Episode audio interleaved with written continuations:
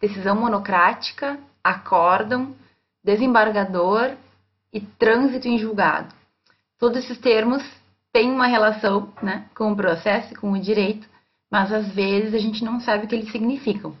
Hoje eu vou explicar o que são esses quatro nomes tão difíceis que a gente usa muito no direito.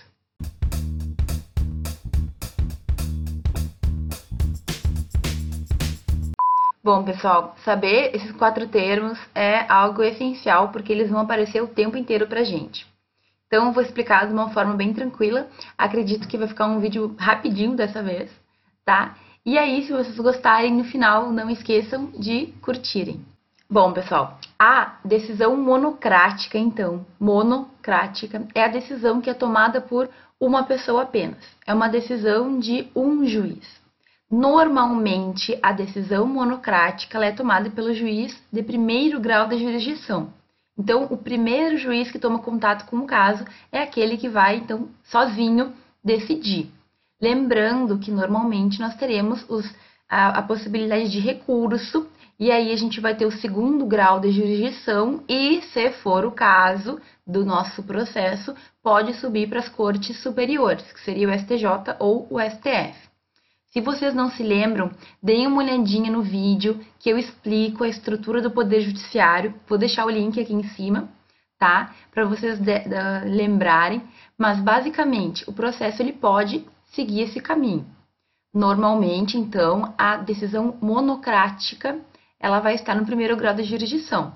No entanto, existem situações em que a gente pode ter também no tribunal é, um, apenas um juiz, um desembargador, enfim, um ministro julgando. São exceções à regra.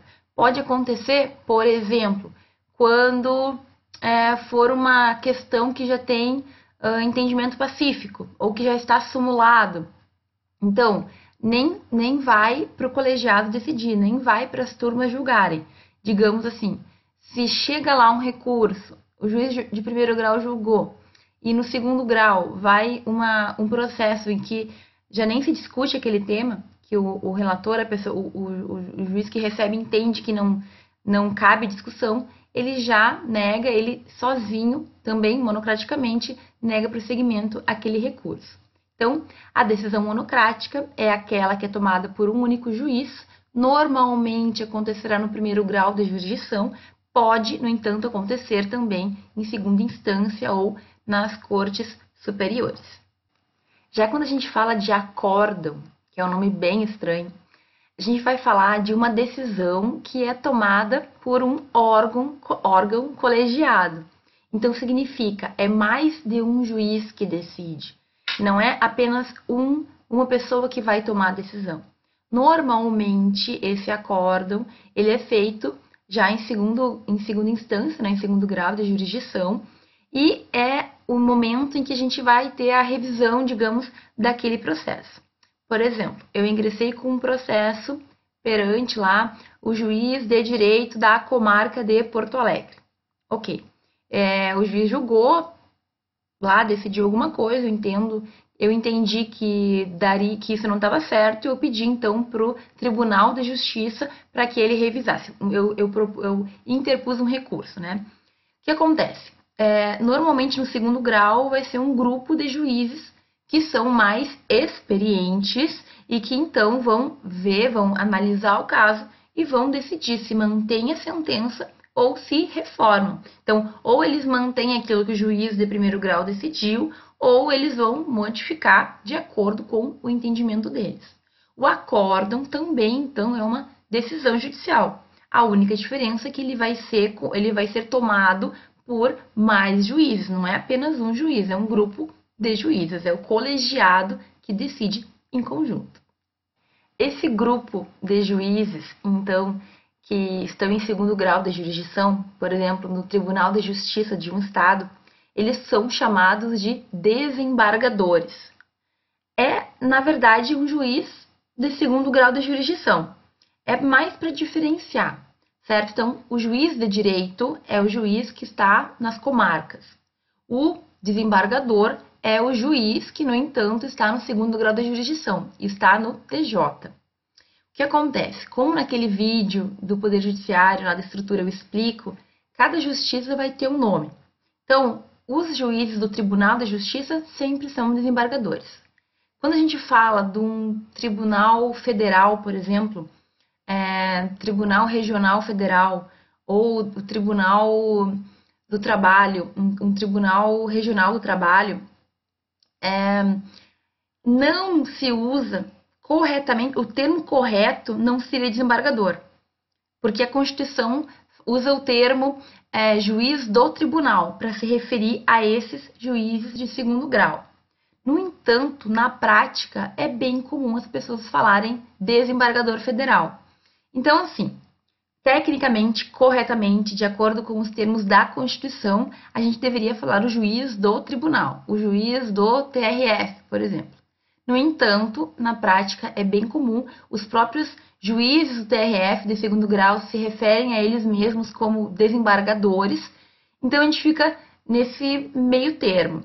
Tecnicamente, o correto é dizer juiz do tribunal, mas se na prática a gente ouvir esse termo ou a gente utilizar esse termo, saibam que é muito mais do cotidiano, é um costume e que, enfim, está é, tá sendo utilizar, é utilizado bastante, não é, uma, não é um alvo de muitas críticas, porque os próprios juízes usam esse termo. E por fim, eu quero explicar o que é o trânsito em julgado ou o que significa transitar em julgado. Por que, que tem a ver? Eu estava explicando então os termos das decisões e o nome dos juízes, enfim, como a gente denomina, mas o que, que tem a ver o transitar em julgado com tudo isso? tem a ver que o trânsito em julgado de um processo ocorre quando esse processo chega ao fim e já não se pode mais recorrer, ou então o prazo terminou. Então, por exemplo, uh, nós temos todo o andamento de um processo. Ele está no primeiro grau, ele vai para o segundo grau. Se for o caso, ele pode ir para as cortes uh, do, STF e STJ, né, que são cortes que vão defender a Constituição ou então a lei federal. Lembrando, nem todo processo ele tem condições de ir para o STF ou para o STJ. Eles têm que ter uma questão de direito que embase esse pedido de reconsideração. Então, uh, eu briguei com a minha vizinha lá, sei lá, e a gente discutiu sobre o fruto da árvore, de a quem pertencia as maçãs que estavam num terreno e que caíram no outro, ah, sei lá. Aí a gente discutiu em primeiro grau da jurisdição, mas era uma coisa muito séria, nós levamos para o tribunal, o tribunal decidiu. Se não tiver uma questão de fundo, uma lei federal sendo violada ou a própria Constituição sendo violada, eu não tenho direito de é, recorrer ao STJ ou ao STF, certo? Tem que ter uma questão de direito que importe socialmente, que seja uma violação muito séria, que, enfim, o tribunal tem que se manifestar para garantir que o nosso direito em todo o país seja mantido coeso, uniforme. Enfim, se eu cheguei no último grau de recurso, não existe outro recurso a ser feito. Ou se passou lá o tempo, normalmente os 15 dias após a decisão, e ninguém entrou com um recurso, ninguém recorreu, nós teremos o trânsito em julgado. Significa dizer, aquele processo ele foi efetivamente encerrado, aquela é a decisão final. Todas essas questões, elas têm uma relação porque a gente tem que entender como que funciona a hierarquia, digamos assim, como que funciona a construção dos tribunais, enfim, para a gente saber até que ponto eu poderei recorrer ou não e quando que esse processo encerrou de verdade é, passado o prazo ou uh, não tendo mais a quem recorrer, o processo transita em julgado. Significa aquela decisão é definitiva e, se for o caso, eu posso pedir para o juiz executar.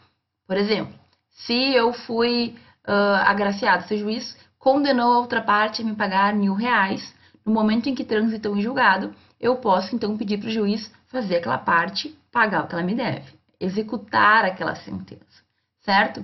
Enquanto a gente tem recursos, normalmente a, a execução não acontece. Eu tenho que chegar até o último grau, eu tenho que chegar até o último julgamento possível para então a gente dar seguimento e executar aquela sentença. Lembrando que existem várias discussões, principalmente em âmbito penal, agora com a questão do, da prisão, né, após a condenação em segunda instância. Então, existem alguns detalhes que a gente tem que tomar cuidado. Bom, pessoal, esses termos são muito comuns no direito. Eu tentei explicar da forma mais simples possível. É claro que quando a gente for estudar, por exemplo, uh, o trânsito julgado e as consequências disso, né, a coisa julgada, enfim, a gente vai ter muita teoria, a gente vai ter que aprofundar, porque várias podem ser as consequências daquilo. Mas, basicamente, o que nós temos que saber para o início do curso de Direito é isso, certo? Eu espero que tenha ficado claro. Se vocês ficarem com alguma dúvida ou tiverem alguma, algum comentário a ser feito, por favor, façam aqui embaixo no meu canal de comentários. Eu fico bem contente quando vocês me deixam alguma mensagem. E nos vemos no próximo vídeo.